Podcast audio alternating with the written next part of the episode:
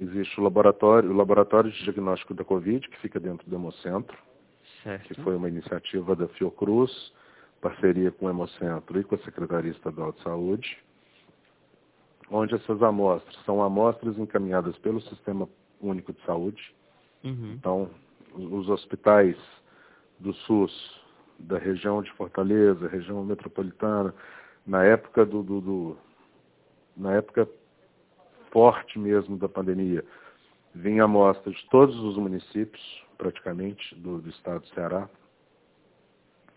E dentro da, da própria Fiocruz Ceará, existe a UNADIG, né, que é a Unidade de Apoio ao Diagnóstico da Covid, que a, a, Unadig Ceará tem recebido amostra do Ceará e de outros estados também.